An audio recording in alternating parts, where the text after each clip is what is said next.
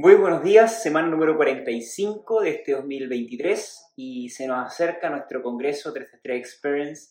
Estamos muy contentos de toda la convocatoria que tendremos. Si tú que estás ahí escuchando viendo este, este video, espero que podamos compartir, que pase una excelente experiencia y que puedas aprender y hacer también muchas oportunidades y conexiones con personas de Latinoamérica y también de Colombia. Por otra parte, decirles que eh, acaba de ser lanzado el Rabobank, que es el reporte del banco holandés, que menciona cosas muy importantes que tenemos que, decir, que es principalmente que la cosecha en el hemisferio norte ha sido muy positiva y de esa forma ha reducido los precios de los granos. Además, eh, se espera también una incertidumbre en este mercado, ya que el hemisferio sur, por el efecto climático del niño, puede generar algunas complicaciones. También decirles de que la inflación y la menor demanda de carne de cerdo será un factor que seguirá con nuestro mercado y que seguirá generando complicaciones para que la industria tenga mejores rentabilidades y siga creciendo.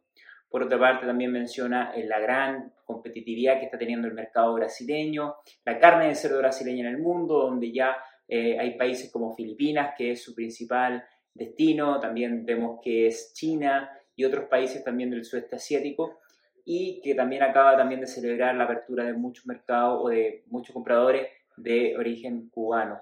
Por otra parte, también es muy importante decirles de que en República Dominicana, Brasil está también teniendo aperturas de mercados y eso está generando que en todo el mundo la carne de cerdo brasileña sea competitiva.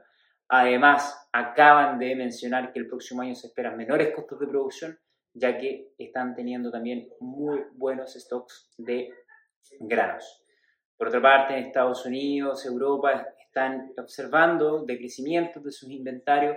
En el caso de, Europa, eh, existe una menor competitividad de su carne, principalmente por los costos y que obviamente también países asiáticos están privilegiando a las carnes americanas eh, entre Estados Unidos, Canadá y también Brasil. Por otra parte, también decirles de que en el sudeste asiático la peste porcina africana sigue generando complicaciones.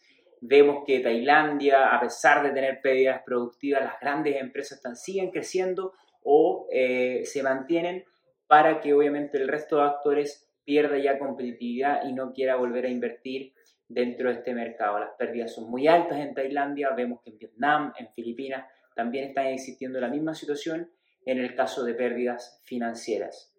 También es muy importante decirles que en el caso de Japón, Corea, que son países de alta importación, están también teniendo una recuperación de su inventario después de haber sido afectados muy fuertemente por la peste porcina africana.